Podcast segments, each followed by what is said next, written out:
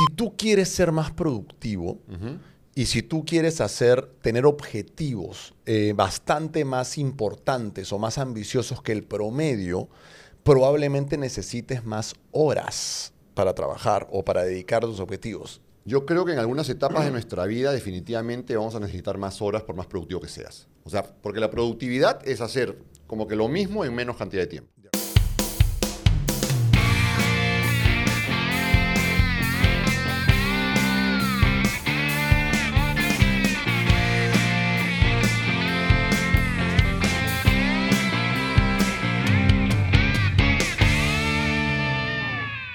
Hola, ¿qué tal? Bienvenidos a Sucede en las mejores familias. Hoy, Arturo, me ha pasado algo que siempre me pasa y seguro le pasa a mucha gente y yo sé que te pasa a ti también, que es que tengo tantas cosas importantes que hacer que no sé por dónde empezar. Uf, eso creo que le pasa a todo el mundo.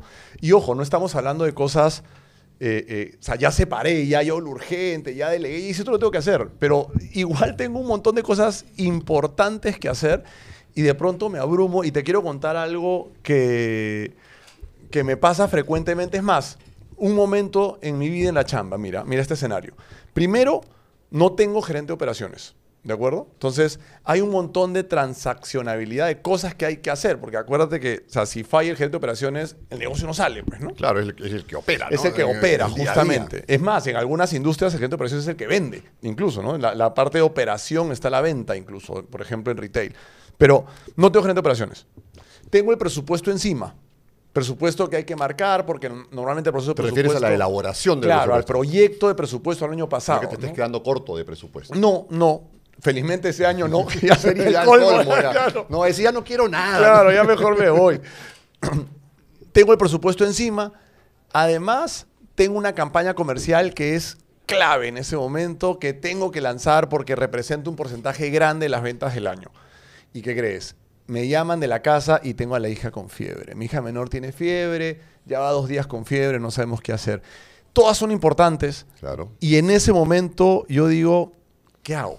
¿No? O sea, ¿qué hago? ¿Qué? No puedo despriorizar, no puedo delegar, ya hice todo ese proceso. Claro. Creo que todos hemos estado en ese momento. Sí, que no es que esté en llamas, no es que sea No. urgente, no. Pero tengo un montón de cosas importantes y no sé por cuál empezar. Si me permites, vamos, la hija, ¿no? O sea, digamos, Claro. la hija está enferma, pero también tengo un montón de otras cosas que, que no es que la hija esté grave tampoco. Es, Claro. que, es que tiene fiebre. Lo primero que te tienes que preguntar auténticamente es, no solo en chamba, no solo en personal, sino más bien en términos de mi paz mental, que tú hablas mucho de eso, Correcto. ¿por dónde debería ir? ¿no? Claro, que de todas estas cosas tan importantes, cuando salga de alguna, ¿cuál es la que más paz mental me va a dar? ¿no? Exacto, exacto. Y, y creo, me encantaría ahora empezar dando algunos tips de cómo priorizar, ¿no? Porque finalmente llega un punto en que, imagínate el malabarista, ¿no? Entonces, estás ahí con las cuatro cosas en el aire y, y todas son importantes, pero, y, y ojo, puede pasar, a mí me ha pasado que entras en un loop y estás en ese loop de que no puedes dejar nada, no puedes dejar nada, no puedes dejar nada, no puedes dejar Claro. nada, pero sigue pasando el tiempo y no llegas a concretar, ¿no?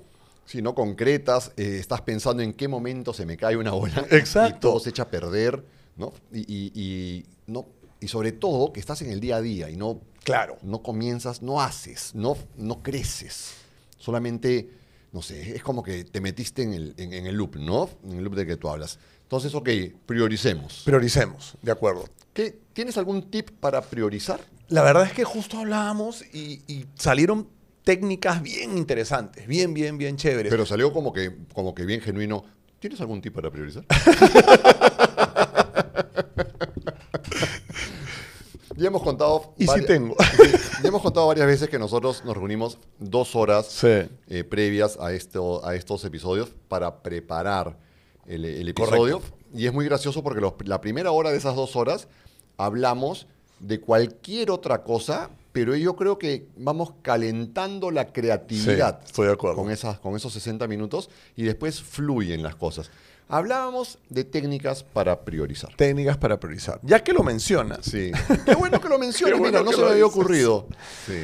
eh, una técnica que a mí me encanta es la de asignarle pesos a las tareas. Ok. Dirían los, los, los, este, los ingenieros y los matemáticos ponderar, ¿no?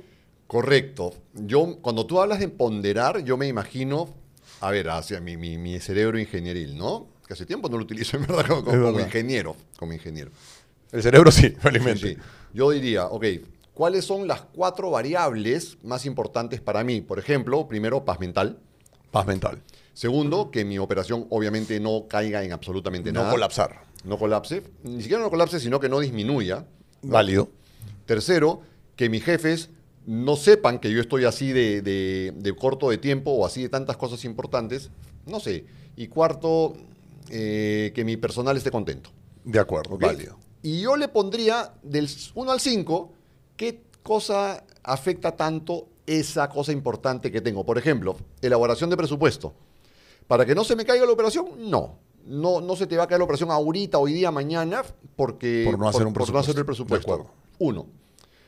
Paz mental, cinco. No, no sé, cinco, cuatro. No, para ti es cinco. Para ti cinco. ¿Qué, ¿Qué otra cosa dijiste? Bueno, que tu hija tiene fiebre, obviamente, este, no sé, cinco. Tú le vas poniendo no- números y si le pones números a todo, al final vas a sumar cada Exacto. columna y la que te dé más puntos, matemáticamente, esa es la, la, la prioridad. Claro, entonces lo que tú estás planteando es hacer un Excelito, dicen una matriz. Una matriz. Yo sé, yo sé, quería salir del mundo este, Sí, sí. De, de ingenieril, como tú dices, pero Sí, lo que pasa es que el Excel y yo...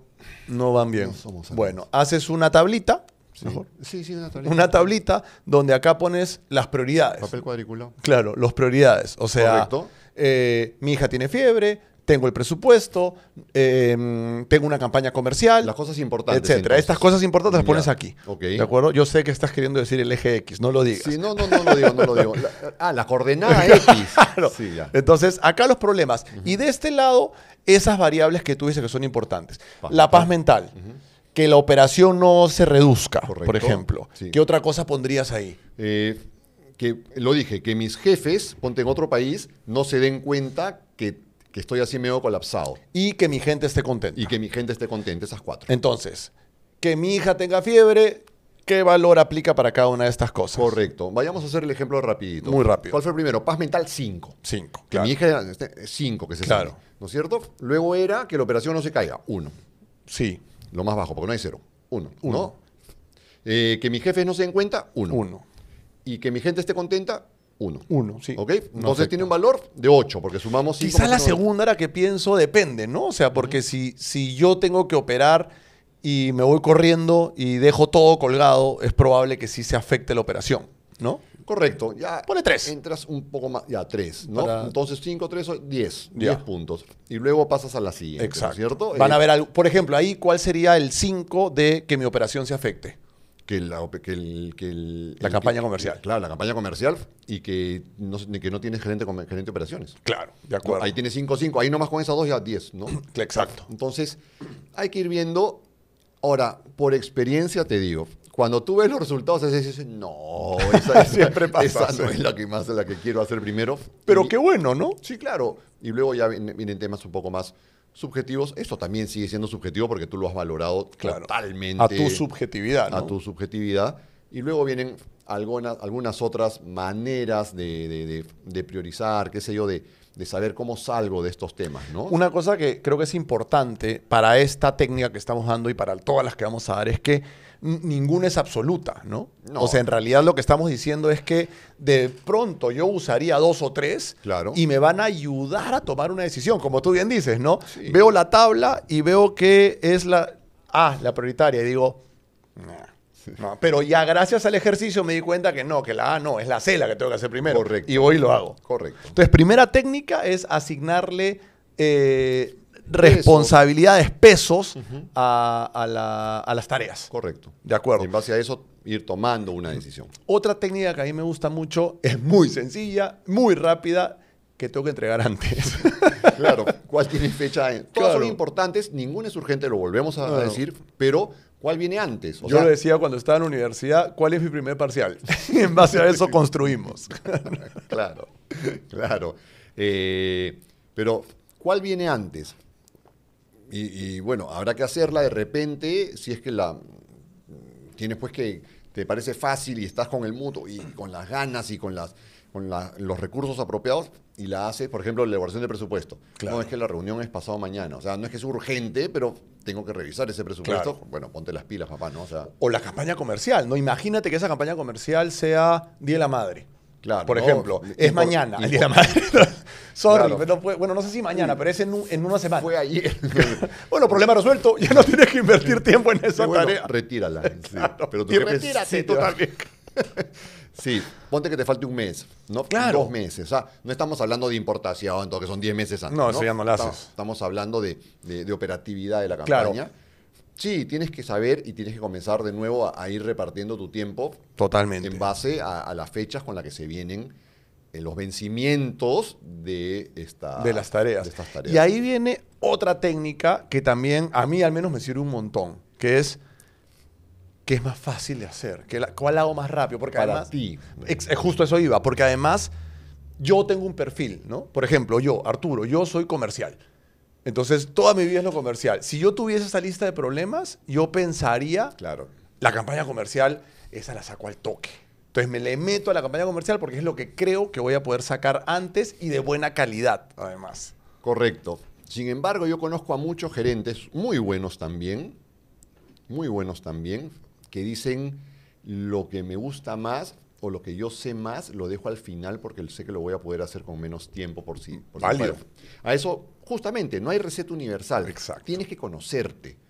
Y, y, si, y no es la primera vez que te va a pasar esto. Entonces, anda viendo cómo hiciste en las veces anteriores. Claro. Y bueno, y aprende los errores también, ¿no? Pero has dicho algo súper chévere, porque en verdad la cosa es identificar qué haces más rápido, qué haces mejor, y de ahí tú te conocerás, ¿no? Claro. O sea, tú, por ejemplo, eh, cuando estás comiendo, eh, seguramente ya te acuerdas el mismo ejemplo que yo, eh, no lo voy a decir, pero tú cuando, cuando estás comiendo, la parte que más te gusta de la comida la dejas al final. Sí, claro, como el huevo, como un huevo duro en el ají de gallina. Sí, y sí, sí, como un huevo duro en el ají de gallina. Claro. Eh, estábamos en una comida eh, en la casa de un gran amigo y estábamos sentados en una mesa y estaba un, un- un ami- amiguísimo mío y su esposa, que la- a su esposa la conozco ah, desde antes que a mi esposa, creo, ¿no? de, de- de toda la vida. Y eso, mi esposa la conozco desde los 19 años. De toda la vida nos conocemos y yo separo la típica mitad de huevo duro que te ponen en el ají de gallina en una comida de casa, ¿no? Y separo y estoy comiendo mi ají de gallina y cuando estoy terminando y ya saboreando casi ese huevo duro, la esposa y mi amigo que estaba sentada a mi costado, con toda la... Somos como hermanos, Sí, verdad. claro. Ahora me dice, ah, no te gusta, no te vas a comer huevo duro y ¡juá! lo pinchó y Y se ¡pum! lo empuja. Se lo- Puta, yo la miré y ya le dije, agradecele a la vida que eres la esposa de mi mejor amigo. sí. Y sí. citando ese ejemplo... Y hay gente que se la come primero. Claro, citando... No, no, no. Hay gente... Sí, sí, no, ya está. Y hay gente... citando el primer ejemplo y no el segundo... Ya, basta. Perdón, esto no había pasado antes, al menos en vivo. Ya. Y hay gente que le gusta hacer lo que le gusta primero. Hay No, gente que le gusta hacerlo al final. No sé. Claro, pero sí es súper importante identificar eso que crees tú que puedes hacer más rápido y que, y que más rápido barra más Sí, fácil. Sí, que puede ser, se me ocurre, que lo haces ahorita para motivarte porque ya terminaste esa tarea, o que lo tienes como más bajo la manga, ¿no? Claro. Y apenas te queda poco tiempo, pum, haces eso. Claro, puede ser que no me alcance el tiempo para todo, entonces Claro. fácil esta, esta la voy a sacar más rápido. O sea, Correcto. si no tengo tantos recursos, puedo ahí sacar algunas, algunas figuras. Correcto. Me parece genial. Adelante. Sí, no, nada, seguimos priorizando. ¿no? Exacto. Entonces, es importante, aunque todas las cosas que tenemos que hacer ya son importantes, ya lo dijimos. acuerdo. Entonces es muy importante que tú sepas cuál, por cuál comenzar. Ahora, algo que también creo que, que- que nos diferenciamos un poco, y lo conversaba con mis hijos el otro día, a mí me encanta tener estas conversaciones con mis hijos, que ya están grandes, pueden, pueden hablar de estas cosas, ¿no? 25, 17 y 15 años. Y yo les digo, ¿qué prefieren? Cuando comienzan algo, terminarlo, terminarlo para comenzar otra cosa o Paralelear. Se quedan a la mitad y comienzan con otra, Ya. ¿no? Y claro, hay, hay opiniones encontradas. Por ejemplo, yo soy de la opinión de que nunca termino Lo hablábamos en un episodio. Sí, ¿no? Que nunca termino algo, o sea, no me gusta empezar y terminar en el, eh, mismo, La misma el mismo actividad. día, la misma actividad, digamos. Prefiero cortar, irme a hacer otra actividad. Todas importantes, ¿no? No es que me vaya a relajar, no es la famosa pausa activa, no, no. Son cosas distintas. ¿eh? O sea, Claro, que, que al toque se me viene- mi cerebro va más rápido que yo, tú sabes, ¿no? Entonces se me viene el, el ejemplo. El otro día hablaba con, un- con una- con un amigo, amigo cliente, y me decía, que yo no puedo leer un solo libro a la vez. Yo leo dos. Yo contaba lo mismo en, el también- episodio, en tú- un tú- episodio tú- previo. Tú lees más de un libro a la vez. Claro. Yo no. Secuenciales, ¿no? No a la vez. No, no. No, Sí, claro. Ni así, ni así. Pero sí, secuenciales yo no, por ejemplo. Pero para chamba, sí, Claro. comienzo una, estoy dos, tres horas, máximo, máximo. Y ahí empiezas Me otra actividad. Y, y empiezo otra actividad. Claro. Entonces, cuando priorices también de repente, Conócete, como que ¿no? conócete y pon bloques, ¿no? No tienes que terminar la actividad. Claro, no, no, es, no es mandatorio. Sobre todo mientras vas subiendo en la jerarquía organizacional, en que las cosas que tienes que hacer no duran pues media hora o una hora. Claro. ¿no? Y que dependen mucho de tu capacidad de creación, ¿no? O sea, porque a medida que vas creciendo en la estructura, Claro. dejas de ser tan operativo y te vuelves en que tienes que desarrollar estrategia, ¿no? Y volviendo al- a, las tareas que usábamos como ejemplo, el desarrollo de un presupuesto te debe tomar, o sea, en horas una después de la otra, debe tomarte, pues, horas una después de la otra sin parar, debe tomarte semana y media, dos, Sí. pero sin parar. Eso no lo puedes hacer, pues, en, o sea, no, no me imagino yo, con toda la experiencia que tengo, que no es poca, armar un presupuesto ocho, días, ocho horas de un día de trabajo. No puedes. No, o sea, no, tu calidad baja, Sí, tu sí, performance sí. baja. Entonces tienes que aprender a ir moviéndote por bloques. Correcto, modulando eso, ¿no? Modulando eso, sí, porque además, perfecto lo que dices porque puede que alguna tarea necesite mucha más concentración o intelectualidad de tu parte, ¿no? Totalmente Y otras cosas más creatividad, otras cosas más de coordinación con gente. Claro. Entonces, chequea bien el tema de, de cuáles son tus principales habilidades y cuál te conviene hacer en qué momento, ¿no? No, y el ejemplo es perfecto porque puedes perfectamente combinar, por ejemplo, montar este presupuesto que tienes encima y desarrollar una campaña o lanzar una campaña comercial, ¿no? Que pueden, Claro. pueden tener que ver una con muy, ser muy, muy financiero, hablar de Me- ganancia. Meticuloso, de- Exacto. detallista, revisar que no haya un solo error. Tú y yo sabemos que cuando hay un error en el presupuesto y te lo chapan a los primeros cinco minutos, cagaste. Ya no viene al O caso. sea, ya no, Sí, ¿sabes claro. qué? No me parece. Y, Sí, ya, claro. O sea, ya se ponen en dudas, se ponen en tela de juicio. Es como te mandan a revisar la tarea. Claro, claro no, encontrar no, un error que- ya revisa todo. O sea, hermano, te equivocaste en el título. ¿No? Claro. Te equivocaste en el título, ya sal nomás. ¿Qué o sea, decisiones con CEP? ¿Cómo se te ocurre? Claro. Sí, yo hice un, un, un video maravilloso, me encantó, sobre Cancerbero. Cancerbero, este, sí, sí, sí, este, sí, este- lo comentaste. este maravilloso venezolano, lindo, porque la manager supuestamente ha- ha- ha- se ha declarado Sí, sí, culpable, sí, ha confesado todo. Y toda la vida, todo el video mientras lo grababa y todo el modelo, todo mientras hacía todo, Cancerbero es con ese, el nombre, pero Cancerbero es con C, pues la palabra que existe en el diccionario. Todo lo puse con C. Claro. ¿no? Y todo lo hice mal, pero bueno, en fin. El video salió muy bonito, pero ten cuidado, o sea, lo que tú necesitas en un presupuesto, por ejemplo, es muy detallista, De súper meticuloso, que las fórmulas estén bien, date cuenta, o sea, ¿no? Cosas. Y se te cansa la mente, el cerebro Sí, se claro. cansa, se cansa, no te creas Superman, o sea, yo no sé si más de, a ese nivel de detalle, más de dos horas y media, tres horas, No la haces. no la haces ni No, no la haces. No la, ¿no? La haces porque no solo, o sea, y ojo con los supermanes, ¿no? También. Sí, claro, que no, no, sigamos. Sí la hago, sí la hago. No, pero no te vas a dar cuenta. Y Eh. tu calidad va a bajar. Es que no te vas a dar cuenta del Exacto. error. Exacto. Claro, claro. Es como, a mí me, me- me encanta hacer la metáfora del, del conductor en carretera, ¿no? O sea, de que Por la carretera. eh, eh, tú cuando manejas vas a tener, o sea, vas a tener la posibilidad de manejar, ¿qué te gusta? Seis horas. Imaginando, ¿no? Y eso, claro. Y esto es, ya, ya es bravo, pero imagínate que tú tienes la capacidad de manejar seis horas. Pero seguramente vas a poder manejar las 10.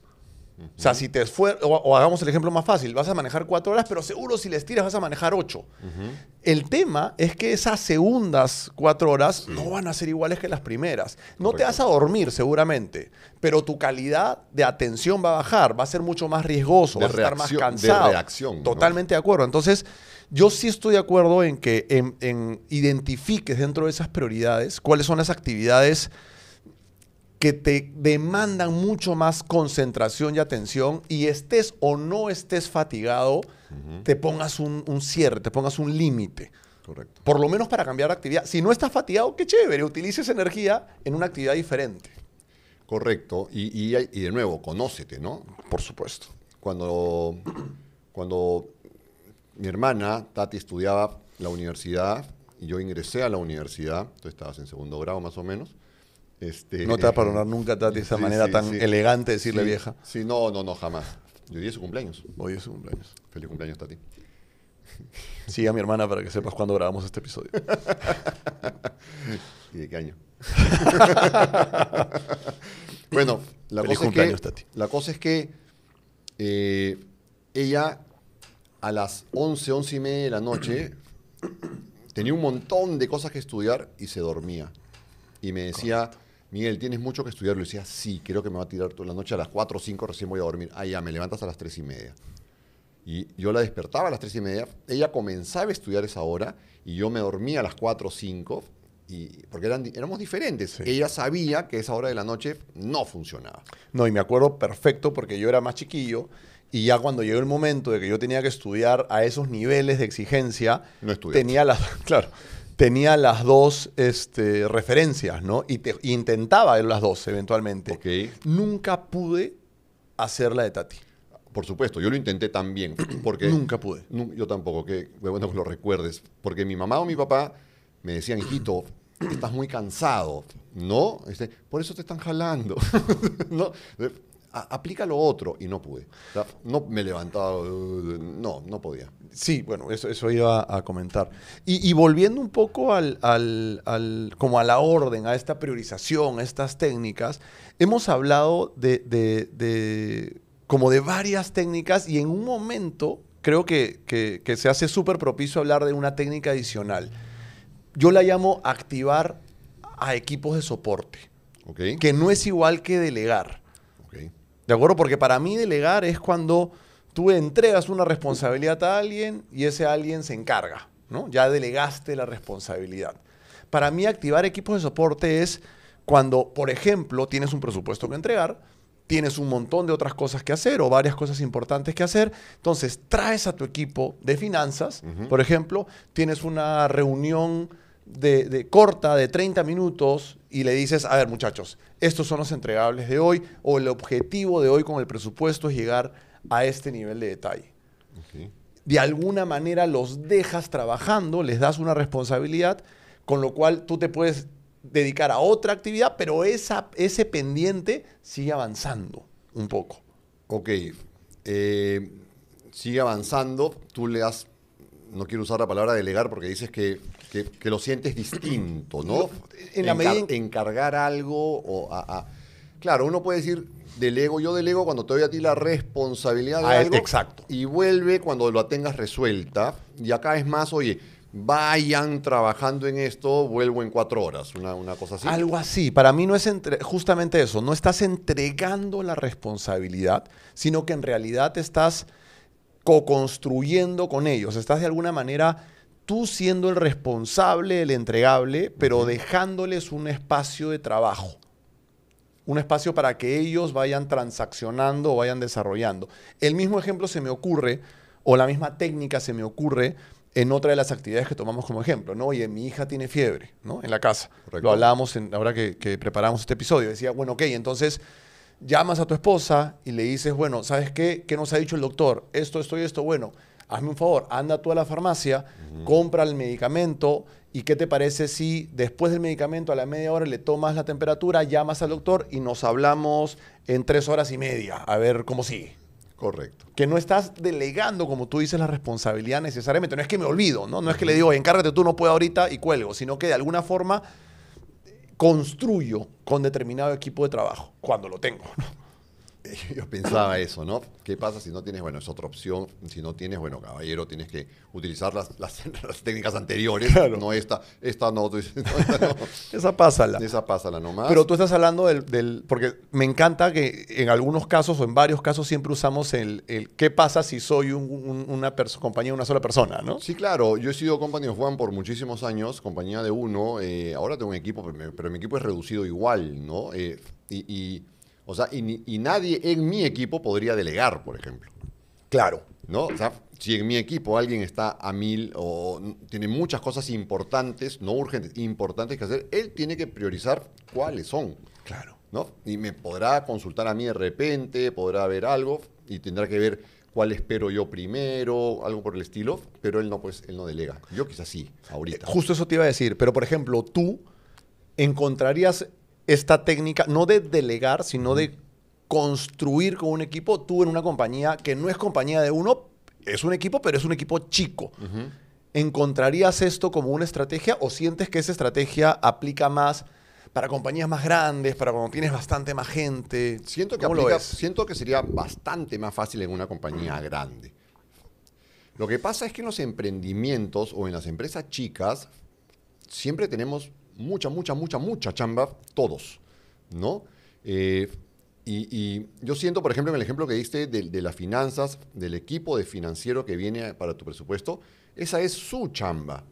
Entonces, como que tú los tienes ahí para eso. Entonces, ellos pueden dedicarse las cuatro horas a eso porque es su chamba. No es que los estés distrayendo de su chamba para que te ayuden en el presupuesto. Yo siento esa diferencia. En mi equipo, en un equipo de de un emprendedor, de un emprendimiento, si tú quieres compartir con ellos o, formar con ellos un equipo para, digamos, aliviar en un poco y, que avance en algo que es tu tarea, no, ya de hecho, los vas a obligar a dejar de lado alguna otra cosa. Porque su tiempo ya estaba, lleno, ya estaba lleno con otras cosas, ¿no? Entonces, si ahí le va a tocar un equipo bueno como el mío, decir, hoy no, no puedo porque tengo estas cosas que hacer, o si me pides esto, este, tengo que, voy a demorarme más en esto que te prometí para hoy día, para mañana, ¿no? Entonces... En el segundo punto, de acuerdo. En el primero, yo creo que ya se, o sea, para, para el ejemplo, en mi caso al menos, en teoría ya, ya delegaste lo que tenías que delegar. O sea, este equipo financiero que está haciendo el presupuesto, él ya tiene su chamba al respecto, ya tiene esta chamba de construir. Yo estamos hablando de que tú tienes la responsabilidad de presentar el presupuesto, por lo tanto tú tienes que validar determinados números y determinadas variables, ¿no? Entonces, caso A, esas variables las conversas con tu equipo y co-construyen juntos, si tuvieras el tiempo, Caso B, que es justo el ejemplo, oiga, yo lo que quiero ver es esto, esto, esto y esto. Ustedes vayan revisando, vayan y construyan sobre esto y yo adopto una postura más bien de revisión. ¿no? O sea, no es que no sea su chamba, sí, estoy de acuerdo, es su chamba, pero finalmente yo soy el responsable del presupuesto, ¿no? Sí, claro. Yo creo que quizás no me dejé entender muy bien. Lo que yo me refería era que esas personas del equipo financiero que vienen a ayudarte a ti por cuatro horas, no sé, perdón, pensé que era la pata de la mesa, eran tus zapatos. No sé si, no sé si están dejando de hacer otras cosas por ayudarte a validar esas cosas. O sigue siendo parte de su chamba, no se va a trazar su chamba. Yo creo que sí se, o sea, yo creo que cuando activas a equipos de trabajo, no me gustaría decir que se va a trazar su chamba, pero sí se va a estresar su nivel de responsabilidad. O sea, sí creo que, y claro, si se estresa eh, hasta el extremo, pues obviamente algún entregable se va a caer, ¿no? Sí, por ejemplo, en, mi equipo, cuando nosotros lo que hacemos para algo similar es que cuando nosotros presentamos una propuesta, nuestras propuestas son personalizadas. Las pensamos en el cliente, no hacemos, no hacemos enlatados acá. Entonces, eh, yo tengo una persona en el equipo que hace como el esqueleto de esa, de esa propuesta luego me la pasa a mí, yo la reviso y le pongo un poco más de carnecita, números. Yo sé en base al cliente si, si, si puedo irme un poco más abajo en el precio, si, si, le puedo, si tengo que cobrar por adelantado o no, si le puedo dar crédito, todas esas cosas. Entonces yo lo lleno, yo, yo completo eso y se lo devuelvo a la persona y a, a decirme, valídame que lo que yo haya puesto no suene mal. O sea, no, no haya ningún error, no haya nada fuera, ¿no? Porque, por ejemplo, te pongo, es un proyecto de seis meses o de cinco y, te estoy diciendo que, vas a que voy a facturar cada 15 días, no sé qué. Entonces ella se encarga de que no haya cometido ningún error. Yo ahí de, eran cinco meses y, son, y puse seis facturas abajo, algo por el estilo. Lo valida y me dice check y, luego, y yo lo, le doy la última revisada y la envío, ¿no? Más o menos así, pero, pero me sigue pareciendo, o sea, a menos que el emprendimiento sea bastante más grande, ya de, no sé, 30, 40, 50 personas, que actives equipos, ¿no? En emprendimientos más chicos... Yo creo que ese es el, el, pensamiento final de esa herramienta, ¿no? Esto te va a funcionar en la medida que tengas equipos vamos a decir, con la, cantidad suficiente como para poder estresar un poco más la responsabilidad sin que algo se te caiga. ¿no? Correcto. Y ojo que no existe, el, que el negocio no es malo porque sea chico. ¿ah? No, no, no, no, para y, nada. Y que el emprendimiento, porque quizás nos estén viendo muchos emprendedores y digan, pucha, mi emprendimiento solamente tengo siete personas. No, genial, Felicidades, Felicidades. Ojalá lo logres mantener así en la medida que escala. claro, la, la famosa Company of One, la famosa compañía de uno, no es el, paso introductorio, no es el paso inicial, es una filosofía de siempre ser uno. Claro. Es muy, pero muy difícil a veces, pero mm, a mí, a mí no me gusta tener mucha gente, ¿no? No, y justo eso te iba a decir, e, e, el, la posibilidad de poder mantener esa estructura, y te lo digo yo que veo compañías más grandes, que veo presupuestos más grandes, es increíble, Miguel, y tú seguramente lo has visto también, cómo va engordándose tu, estado de resultados, tu, gastos, tu gasto operativo, a medida que la compañía crece, al punto de que muchas compañías, en realidad todas, llega un punto de que dicen, esto ya no funciona así y se mete en una recortada pero brutal y de nuevo vamos a lo ágiles y delgados que éramos al principio. ¿Entiendes? tú... que, éramos cada ocho años, perdóname, te interrumpí. Sí, o sea, si tú logras, o sea, yo siempre digo que sé celosísimo con los costos fijos, básicamente con la planilla y con tus grandes inversiones de, de, fábrica, de activos, ¿no? Correcto. Y en planilla con dos variables, ¿no? Número de gente, headcount para Número, sí. el término que se utiliza y como porcentaje tu venta. Sí, totalmente de acuerdo. Esos dos números. O sea, no solamente que tú necesitas máximo 30 personas, por poner un ejemplo, o máximo 200, el que quieras, si no puedes pasar a 201, y se congelan las contrataciones cuando llegas a 200. Así funciona, ¿no es cierto?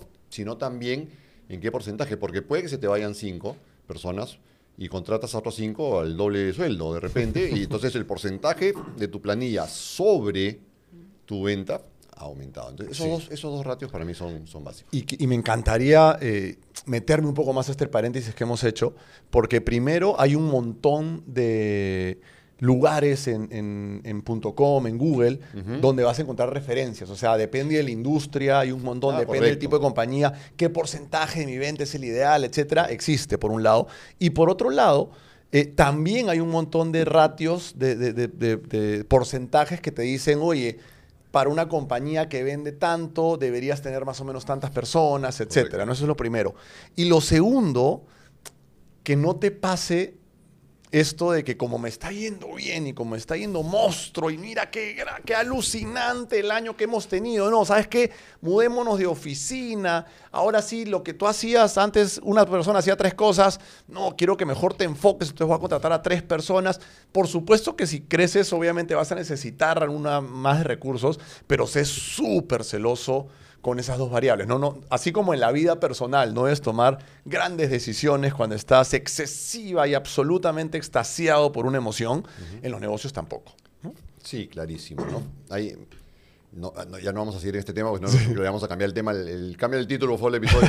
¿no? pero, pero hay unas teorías maravillosas que dicen cuando yo contrato a una segunda persona cuando la persona original está al 80%, está al 100 o está al 120. Totalmente de acuerdo. ¿no? Es, eh, yo sé, no, 120, no, desgraciado opresor, no, no. Pero hay, hay teorías así.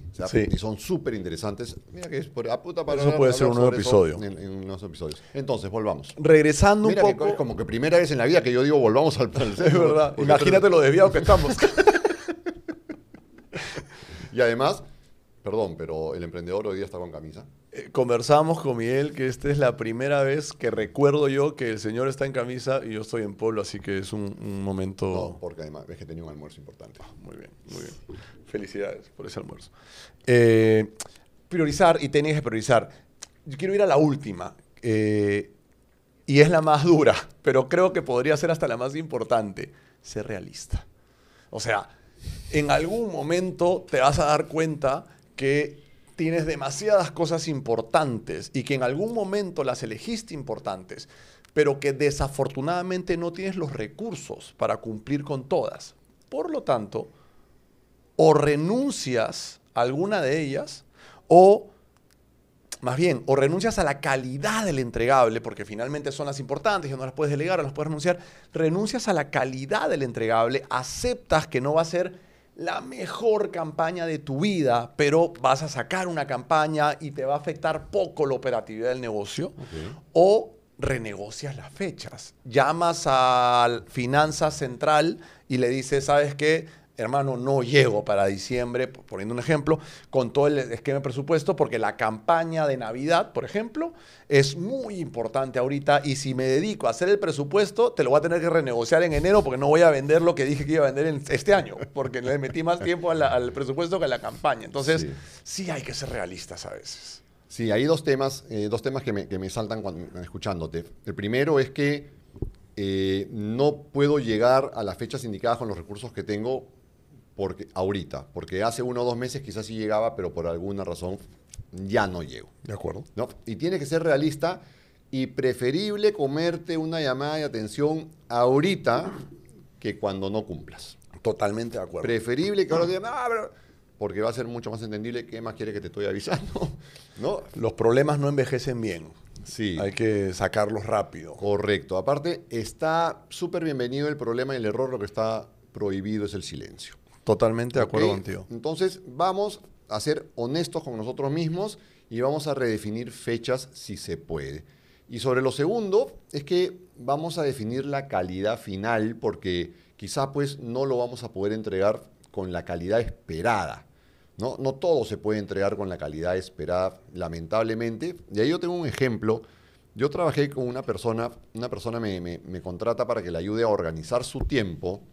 Eh, y entre tantas cosas que tenía que hacer, eh, esta persona tenía que terminar una tesis de posgrado, de maestría.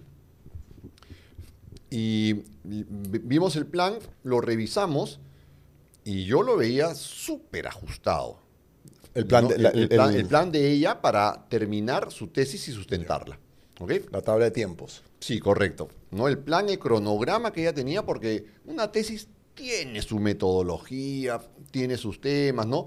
El, supervisor o el asesor de tesis no te va a responder el mismo día ni al día siguiente. ¿no? No soñemos tampoco con eso. Entonces, yo veo eso y, y- y le digo simplemente, ¿cuántas páginas más o menos tiene tu tesis? No me acuerdo los números, no, ponte 300. Ok. ¿Cuántos días faltan para que la entregues? Vamos a hacer las cosas fáciles. 100 días. Ok. Tienes que hacer tres páginas por día. ¿Llegas o parar. Sin parar. ¿Llegas o no? No, de ninguna manera. tres páginas por día. Ok. Entonces, ¿qué vamos a hacer? O renegociamos la fecha, que sí, se puede, por- pero la universidad te va a decir, ok, la próxima fecha es seis meses después Claro. y no vas a tener el título, no vas a tener graduación. Por no- ahí la chamba te está pidiendo eso ya, etcétera. Correcto, ¿no? O lo tienes que presentar para un aumento de sueldo, Claro. algo por el estilo, tú decides. O lo que yo le decía, bájale la calidad a la tesis. Claro. O sea, vas a tener que hacer tres hojas, sí, pero de una tesis no tan. No, pero ¿cómo es posible? La calidad, que no sé qué. Oh, espérate seis meses más. Es bien fácil, ¿ah? Es bien fácil. O te esperas seis meses más o le bajas la calidad un poquito a la tesis. Y, o sea, es así de duro, ojo. O sea, es, es así de difícil. Es sí, sí, brother. Yo sé que tú tienes la capacidad para entregar Sí. algo mucho más chévere. Lo que no tienes es el tiempo. Entonces te toca tener que elegir. Correcto. Son cosas súper chéveres y creo que son claves para priorizar. Ahora, cuando tú priorizas, ¿de acuerdo? Cuando tienes estas técnicas de priorización y todo, eh, llegas a la conclusión de que la frase tal como no tengo tiempo en realidad no existe. Correcto, que siempre la decimos, ¿no? No Sí. existe el no tengo tiempo, existe el no fue mi prioridad. Claro. O sea, cuando te dice no te puedo ver porque no tengo tiempo, amiga, date cuenta. Eh, No sí, te está priorizando. Que, no te puede ver porque no, es, no, es, no eres su prioridad, que no está mal. No, de hecho uno... De repente tenía que terminar el presupuesto. O su tesis. O su tes- y, y no, ves que es verdad. Y por Sí, eso sí. no te pudo ver. Sí, sí, de acuerdo. Ahora, si ese chico, esa chica no te puede ver pues varios días seguidos, ay, sí, Claro. ah, pues no. Si termina empezando a salir con su asesor de tesis, entonces con mayor razón, amiga, date cuenta. Sí, sí, alucina que me aprobaron. y todavía no la presento. Claro, claro. No, sí, o sea, sí, o sea, el no tengo tiempo para mí no existe. Y de hecho, tú, yo, todas las personas que estamos aquí, los que están allá viendo, para mí está claro. O sea, todos hacemos lo que priorizamos, consciente o inconscientemente. Tal cual. Mis hijos, de nuevo, que a mí me encantan porque son como una, una herramienta de aprendizaje para mí también. eh, no, pa, es que no tuve tiempo. Dice, ¿Tuviste tiempo de desayunar, almorzar y comer? No, es que, ¿qué? O sea, ¿estás pidiendo que deje comer? No, solamente estoy diciendo que eso sí era prioridad para ti. Claro, claro. Y- y, eh, mi profe de yoga dice, si tienes tiempo para estresarte, tienes tiempo para yoga. Claro. O sea, es un tema de prioridades. Sí, sí, sí.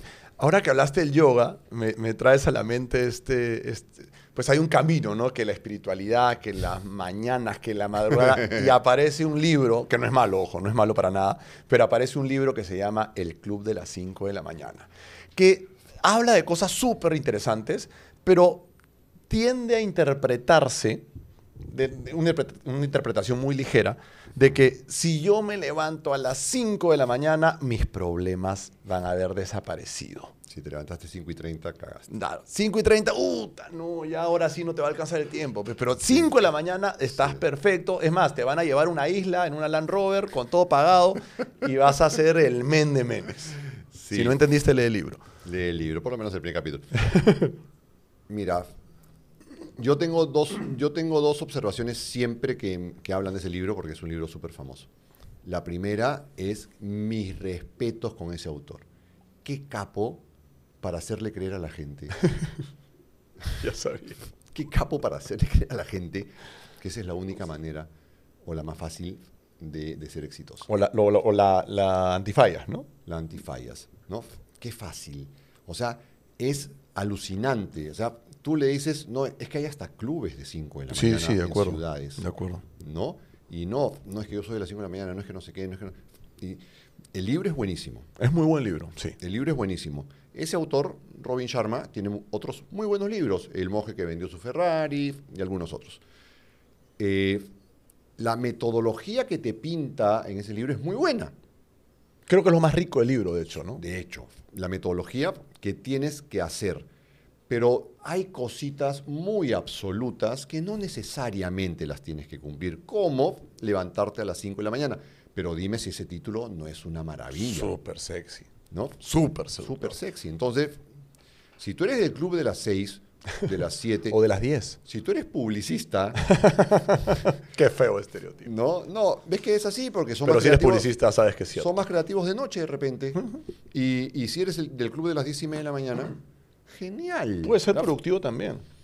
Pero claro que puede ser productivo, ¿no? Eh, eh, y a mí me trae a, a la memoria una entrevista que le hacen a un podcastero, a un podcaster que entrevista a gente top, top, top a nivel mundial y a él le preguntan, él, él en este caso era, lo estaban entrevistando en otro podcast Ya.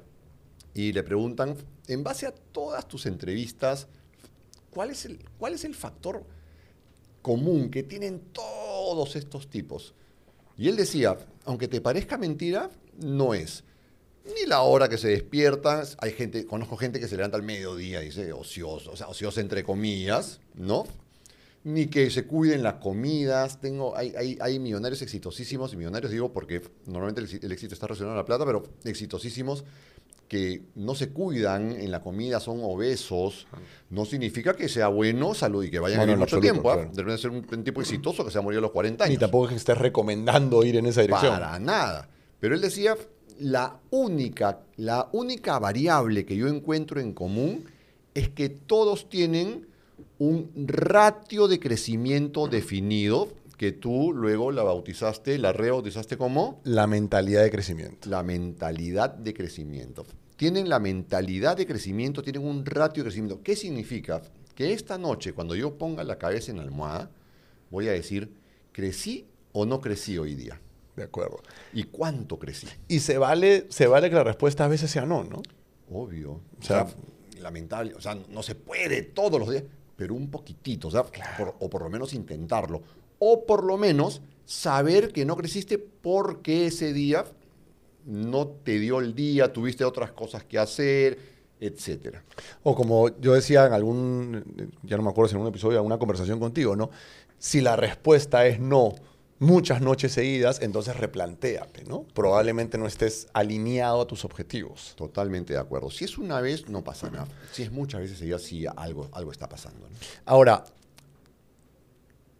si tú quieres ser más productivo y si tú quieres hacer, tener objetivos eh, bastante más importantes o más ambiciosos que el promedio, probablemente necesites más horas para trabajar o para dedicar a tus objetivos. ¿Tú crees eso o no? Yo creo que en algunas etapas de nuestra vida definitivamente vamos a necesitar más horas por más productivo que seas. O sea, porque la productividad es hacer como que lo mismo en menos cantidad de tiempo. De acuerdo. O con menor cantidad de recursos para ser exacto en el concepto. ¿No? Y, el, y el tiempo es uno de los recursos más valiosos. De acuerdo. Pero van a haber muchos momentos de tu vida en que tienes tantas cosas que hacer que no las vas a acabar en un día típico. Claro. Y lo que tienes que hacer es ganarle tiempo al día. Exacto. Ahora, ¿cómo le ganas tiempo al día? Yo no te recomiendo que dejes de nadar si nadas. Yo no te recomiendo que dejes de jugar tenis, pádel, golf, eh, pichanga, eh, vóley, lo que sea que hagas. No te recomiendo que dejes de ir a tu clase de inglés o de portugués o de francés. No. ¿Qué te recomiendo? ¿Qué puedes hacer para ganarle tiempo al día aunque te duela el alma? Quizá levantarme a las 5 de la mañana o a las 6, levantarte no sé. más temprano, levántate más temprano. Claro. No, es una locura, Miguel, una locura. Sí, sí es una locura, pero no implica que lo tengas que, que no lo puedas hacer. Pero me encanta eso que dices, eh, Miguel, porque, claro, no es que por levantarte a las 5 de la mañana vas a ser exitoso, pero creo yo que sí vas a ser exitoso si produces. Ojo, y cuando digo produces no me refiero únicamente a tu chamba o a tu desafío profesional, ¿ah? me refiero al 360, este equilibrio de paz mental Correcto. donde privilegias a tu familia, a tus hobbies y a tus proyectos eh, de generación de ingresos, vamos a decir, ¿de acuerdo? Correcto. Cuando tú tienes más horas de producción, por definición lógica, vas a producir más o vas a producir más cosas. De acuerdo contigo en que en la medida en que lo hagas más veces, vas a ser más eficiente y probablemente necesites menos tiempo para tener un resultado bueno en el largo plazo. Pero te garantizo que cuando te pase eso, vas a agregar otra actividad o vas a querer llegar al siguiente escalón, ¿no? Correcto. Mentalidad de crecimiento, Mentalidad de justamente. crecimiento. Y, y no- a los emprendedores, por lo menos, nos sucede a cada rato. Porque tú tienes un proyecto que va yendo bien, el negocio va yendo bien. cuando tú sientes que tu día va a los Schumacher, ¿no? Que ya cuando tú sientes que el carro está totalmente en control es porque estás yendo muy lento, decía Exacto, él. ¿no que es puedes correr un poquito más. Poquito más. Bueno, cuando los emprendedores sentimos que todo está tranquilito, le metemos un nuevo proyecto inmediatamente. Claro. Porque nos, necesitamos esa adrenalina. Porque hay tiempo libre, pues, hay entre comillas. ¿no? libre, ¿no? Claro, imagínate, o sea, yo no me imagino un emprendedor o un corporativo muy ambicioso que diga, uy, ya no tengo nada que hacer, son las 8 de la noche, ya sé, voy a dormir. O sea, no, no, no me imagino, de, o sea, sí está muy cansado, obviamente, ¿no? Pero no me imagino un estándar así. Sí, yo tengo, yo tengo una respuesta a una pregunta que me hacen en mi casa maravillosa que me dice, pa, ¿ya terminaste? Nunca. Nunca termino. Claro. ¿no? Porque me ven poner la computadora o, haciendo, o, o en una reunión virtual o re- regreso tarde de, de reuniones en la calle. Pa, ¿qué tal? ¿Cómo te fue? ¿Terminaste? Nunca. Nunca termino. Es más, muchas veces espero que ellos, que ya crecieron, antes esperaba que se duerman para, para volver a trabajar. Yo estoy en esa etapa ahorita, pues. ¿no? Y mi esposa igual, mi esposa duerme tempranísimo, Sí. incluso antes que ellos. Eh, y entonces todos duermen y yo o me veo un capítulo de alguna serie o una peliculita o trabajo. Y muchas veces, y como nos encanta trabajar, porque es la verdad, te encanta lo que haces, entonces eh, te pones a trabajar. Claro. ¿No es cierto? No estás yendo en contra de tu salud. No, no. claro, estás trabajando, normal. Eh, ahora yo no espero que se duerman. Ahora espero que me obvien, ¿no? Ahora ¿Esperas espero que qué? Que me obvien, que me, Ah. que me ignoren, ¿no? Que digan, pa, chao, chao. Y se van cada uno con su teléfono o se van a ver una serie de ellos, no sé qué. Y yo estoy en mi casa, o sea, yo estoy ahí ¿no? Voy, molesto a cada uno, ¿no? pero también les tengo que dar su tiempo, su espacio, Sí, claro. obviamente. También ch- chatean con los amigos, también, están con los amigos ahí en ese momento. ¿Y yo qué hago? O veo el capítulo de una serie o una peli, o chambeo. Claro. O chambeo. Y, y me parece súper chévere el, eh, este, este concepto de, de la productividad y de las más este, horas para hacer algo, ¿no? Porque lo decíamos en, en- algún episodio, ¿no? De que, pues, está bien, hay que estar a mil por hora. O sea, si tienes metas ambiciosas, tienes que darle duro. Claro, no todas las, no las 24 horas, ¿no? O sea, busca este balance. Pero en este balance es donde se llena tu día. Eso es lo que hay que entender. O sea, porque, a ver, yo, tú, tú siempre me dices, oye, pero bájale un cambio, ¿no? Porque yo soy cuando agarro algo nuevo, me meto, pero de todo, ¿no? Entonces, y quiero jugar pádel, entonces juego ocho horas pádel, ¿no? Y quiero jugar golf, y juego golf. Y, los caballos, alguna vez, no, y hay que montar caballo todo, y el caballo no monta a 3 de la mañana, hay que esperar que se despierte, entonces está complicado. Pero además quiero que me asciendan en la chamba, pero además quiero un emprendimiento, entonces al final, yo creo que si eres como nosotros, que eres ambicioso, que quieres crecer más, tarde o temprano, y más temprano que tarde, te va a pasar que necesitas más horas. Sí, tienes que cuidar tu salud. Eso es muy importante. O sea, no vayas en contra de tu salud. Si lo vas a hacer, eh, hazlo por un tiempo determinado. De repente te acostumbras a eso, genial, siempre y cuando te haces tus análisis una vez al año, Claro. todo sale bien.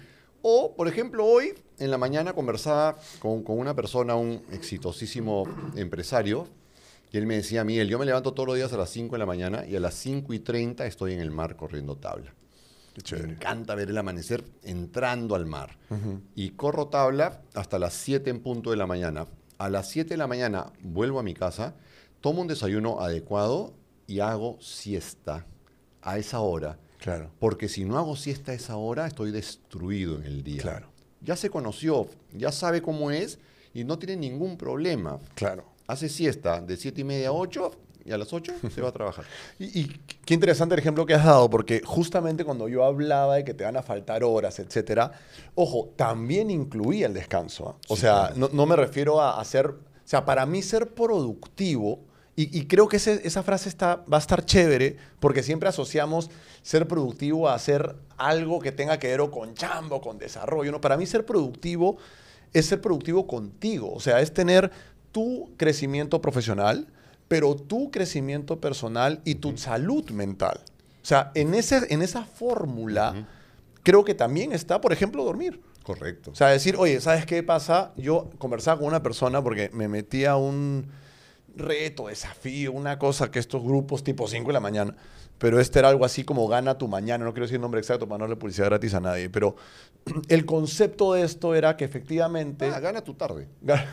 Sí. Claro. El concepto. El concepto de, de- de este proyecto, de este, de este grupo, de esta iniciativa, era justamente la importancia de ser eficiente en tu mañana, pero partía de la premisa que para eso tienes que dormir bien. Y para este programa en particular, no digo que sea mejor o peor, decía que tú no puedes ser eficiente si no duermes ocho horas al día. ¿De acuerdo? Yo no duermo normalmente ocho horas al día, yo sé que tú tampoco. Entonces, y ojo, no duermo ocho, ocho horas al día hace mil años. O sea, tanto tú como yo creo somos muy creativos en la noche. O sea, no, no- creamos cosas en la noche, somos más nocturnos. Sin embargo, también nos gusta ser tempraneros y también nos despertamos y de pronto, en mi caso, la mañana es más de conexión, es más de, de despertar, si quieres, y la noche es más productiva. A lo que voy es que, en mi caso, eh, al menos a mi edad, yo siento que soy productivo y eficiente durmiendo, por ejemplo, seis horas. Sí, lo que pasa es que a mí no me gustan, de nuevo, las fórmulas universales absolutas. de, si no duermes ocho horas, no eres productivo. Totalmente. De hecho, creo que estamos de acuerdo. O sea, ese- es justo mi punto, ¿no? No, no, te- no tiene que ser así. O sea, lo recomendable sí, pero no todos somos iguales. Sí, además, te digo, ¿no? Conversaba con una persona acerca de este desafío y entrábamos en esa discusión, ¿no? De, oye, pero no es que lo recomendable. Sí, sí, pero, o sea, finalmente lo recomendable está basado en promedios, está basado en generalidades, está basado. O sea, yo conozco gente que se sale de la, no me quiero poner técnico, ¿no? Pero de la campana de Gauss de- y de los intervalos de confianza, ¿no? O sea, al final, ¿qué tal que para. tenemos una, una tía que queremos un montón, que se sale completamente de la estadística porque fuma un montón, ha fumado un montón y seguirá fumando un montón. Y nunca ha tenido problemas en lo absoluto. Sí. Y, y yo me acuerdo de más niño que tú ubicabas en dónde estaba sentada en las reuniones familiares o en los eventos porque estaba el cenicero o hasta el jardín así de cigarros, ¿me entiendes? No quiero decir, por Dios, que, todo el mundo empieza a fumar o que ah, yo voy a, voy a ver mis probabilidades, ¿no? Intenta ser saludable.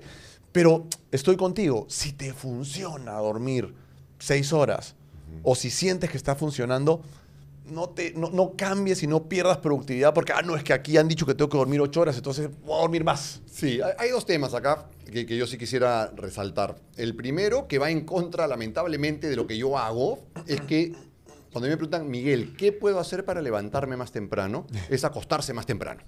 Eh, no, estoy de acuerdo. Es absoluta naturalidad. Sí, estoy de acuerdo. ¿Quieres levantarte una hora más temprano? Acuéstate una hora más temprano. Así de simple. ¿Mm? Es lo primero. Y lo segundo, que si es un, más, más un concepto, por favor, no confundan estar ocupados con ser productivos. No, es que yo chambeo 15. Dame un par de ejemplos porque está buenazo ese no, O sea, me, me, me, paso la vida en la oficina, ¿no? Y, y, y, oye, pero ¿ya revisaste esto? No, es que sigo revisando. No, o sea, no se trata de, de calentar silla. No, no, se, no, son horas, ¿no? ¿no? No es por horas el tema. Es productividad, es hacerlo de la calidad adecuada Totalmente. con la menor cantidad de recursos. De nuevo, tu recurso más importante es tu tiempo. Entonces, estar ocupado no es lo mismo que, que ser productivo. Uh -huh. Si estás ocupado haciendo cosas no importantes, algo está pasando. Claro, cuestionate, ¿no? Cuestiónate. Algo está pasando. O sea, tú tienes que dedicar tu tiempo a las cosas importantes. Es un poco lo que tú decías hace un rato, ¿no? O sea, si llegas a dormirte y te haces esta pregunta, ¿crecí o no crecí? Uh -huh. Si la respuesta es no, y si además estás cansadazo porque has hecho un montón de cosas, entonces, compadre, estás mal, pues. O sea, tienes que redefinir tus prioridades. O sea, no, estoy... que toda la vida lo mismo contigo. ¿no? Ese lo voy a cortar y lo voy a usar. Este... No te vayas, no te vayas. Claro. Ya ándate, ¿cuánto tiempo? No, no, mentira, quédate, pero... Nos estás viendo a las 2 de la mañana. Bro. Claro, te he dicho que duermas, te he dicho que duermas. O sea, sí creo importante que evalúes constantemente este, este ratio de crecimiento por un lado y cómo te sientes, porque tampoco está chévere que pierdas de vista cosas importantes como tu salud, como tu descanso. Claro. Y claro, no, estoy creciendo, no pongas esa cara de que parece que estás muerto y cuando te preguntan cómo estás, dices, no, bien, andando, sí, sí, estoy con, muy contento con el ascenso. Y claro, no duermes hace media hora. O sea, está, está, está complejo que te vayas mucho a los extremos en general. ¿no? Sí, no, no, no, no, no va por ahí. Primero no. tu salud. Primero tu salud. Primero tu salud. Todo tiene su tiempo. De acuerdo. Porque tú puedes ser muy productivo, pero todo tiene. Acá hay una frase maravillosa que, que es un poco antigua y, y, suena. A mí me suena hasta un poco dura ahorita, ya, este, con el lenguaje más políticamente correcto que Haz tenemos. una pausa antes de decirla sí, para poder. una pausa para ver si nos van a, si cortamos esta parte, ¿no?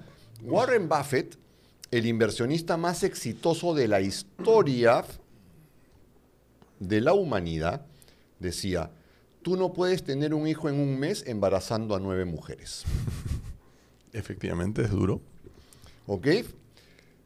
Es dura, a mí me suena que no, pero, pero es eso. O sea, sí, sí, de acuerdo. La naturaleza tiene su tiempo y tu trabajo también. Tú no vas a aprender a hacer un buen presupuesto en un día. claro.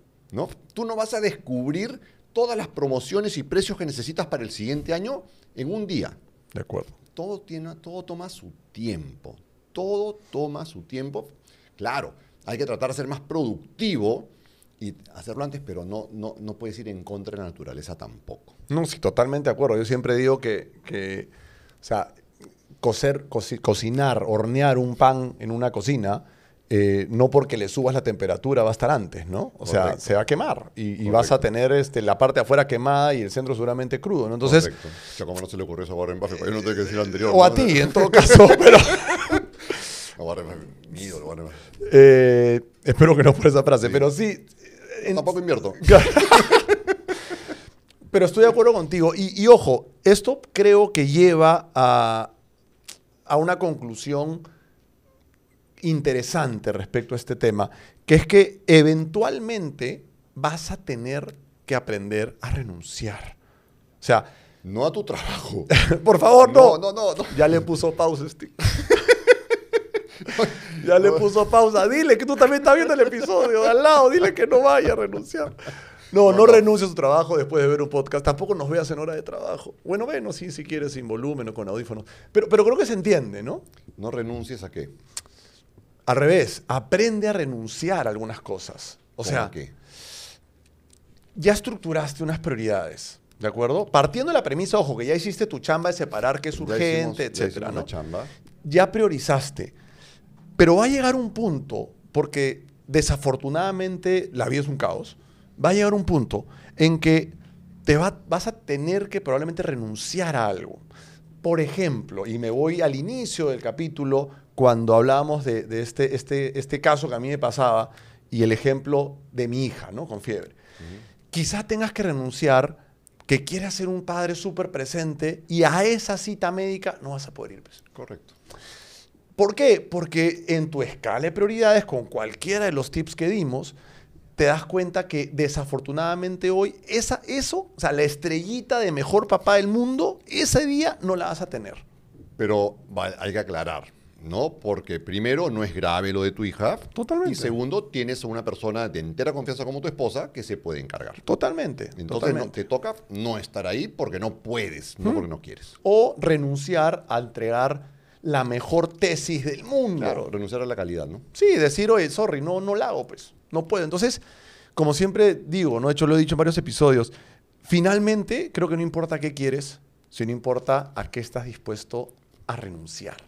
Sí, claro, cuando uno toma una decisión por algo, lo más doloroso es ver qué estás dejando de lado, el costo de oportunidad, ¿no? ¿Qué estás dejando de lado? Eso es lo más duro de una decisión. ¿Tienes que renunciar? Sí, tienes que renunciar a algo, a muchas cosas, muchas veces, ¿no? Y para mí es hasta un ejercicio saludable, ¿sabes? O sea, creo que de vez en cuando, porque de pronto no te das cuenta, pero renuncias todo el tiempo. O sea, estás renunciando cada decisión, tú lo has dicho, es un costo de oportunidad. Cada decisión que tomas implica una renuncia. Entonces, creo que sí es súper importante que, que, que concientices esas renuncias, porque eventualmente vas a tener que renunciar a cosas más fuertes, ¿no? Más grandes. Ahorita estamos hablando de prioridades y de acciones, pero ¿qué tal que un día te toca renunciar, que tú y yo lo hemos hecho, de a estar cerca de tu familia porque tienes una oportunidad de vivir en otro lado? Correcto. ¿Qué tal que un día te toca renunciar a tu visión de carrera profesional increíble porque te enamoraste y quieres vivir en otro país?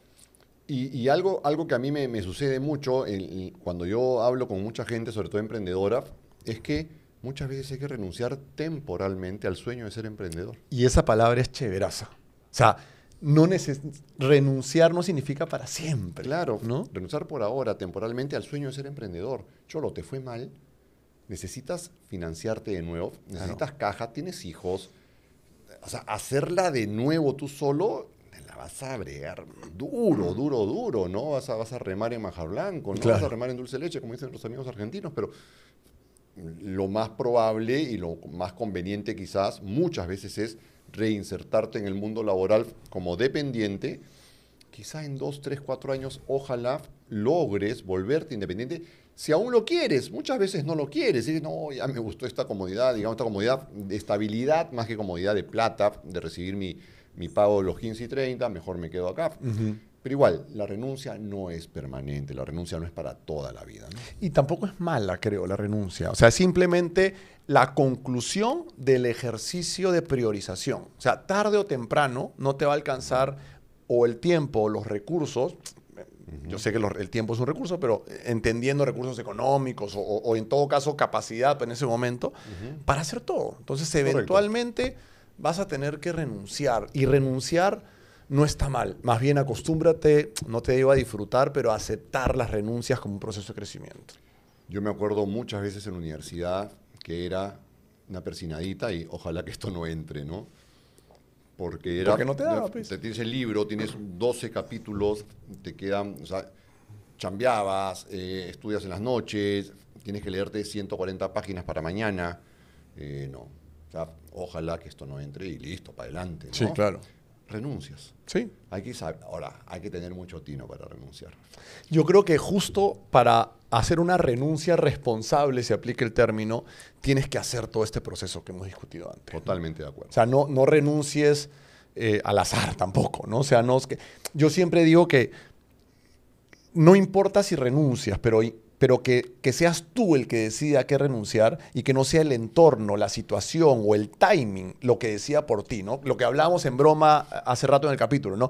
No, que tengo que hacer la campaña comercial Día de la Madre. ¿Cuándo es Día de la Madre? Ayer. Bueno, Sí. renuncia a eso, pero no renunciaste tú. Renunció el entorno por Te ti. renunciaron, sí. Te renunciaron, Sí, exactamente. Renunciar en torno por ti. O sea, no, no, no, no renuncies cuando ya, o sea, es obvio que tienes que renunciar. Claro, no es porque no te queda de otra, es porque tú conscientemente decidiste que en tu estructura de priorización es a lo que estás dispuesto a renunciar. Creo que hay una diferencia bien grande cuando la decisión la toma el entorno y cuando la decisión la tomas tú. Totalmente de acuerdo. Sí, sí, sí. No es lo mismo terminar a que te termine. Sí, sí, sí, sí, claro. No es lo mismo ser soltero por decisión ¿no? propia que por decisión de la de- Claro, de no por decisión, ¿ah? sí, pero, por la decisión pero- de ella. Bueno, Este es el, el- el- el camino, creo que es clave priorizar y seguramente no te va a salir, seguramente vas a equivocarte en la priorización, seguramente te vas a arrepentir de alguna denuncia, de alguna renuncia y también de alguna denuncia. Pero si finalmente te arrepientes, si finalmente te ganó el tiempo y te toca renunciar a cosas que no deberías, no te preocupes porque sucede en las mejores familias. que no es nuestro caso.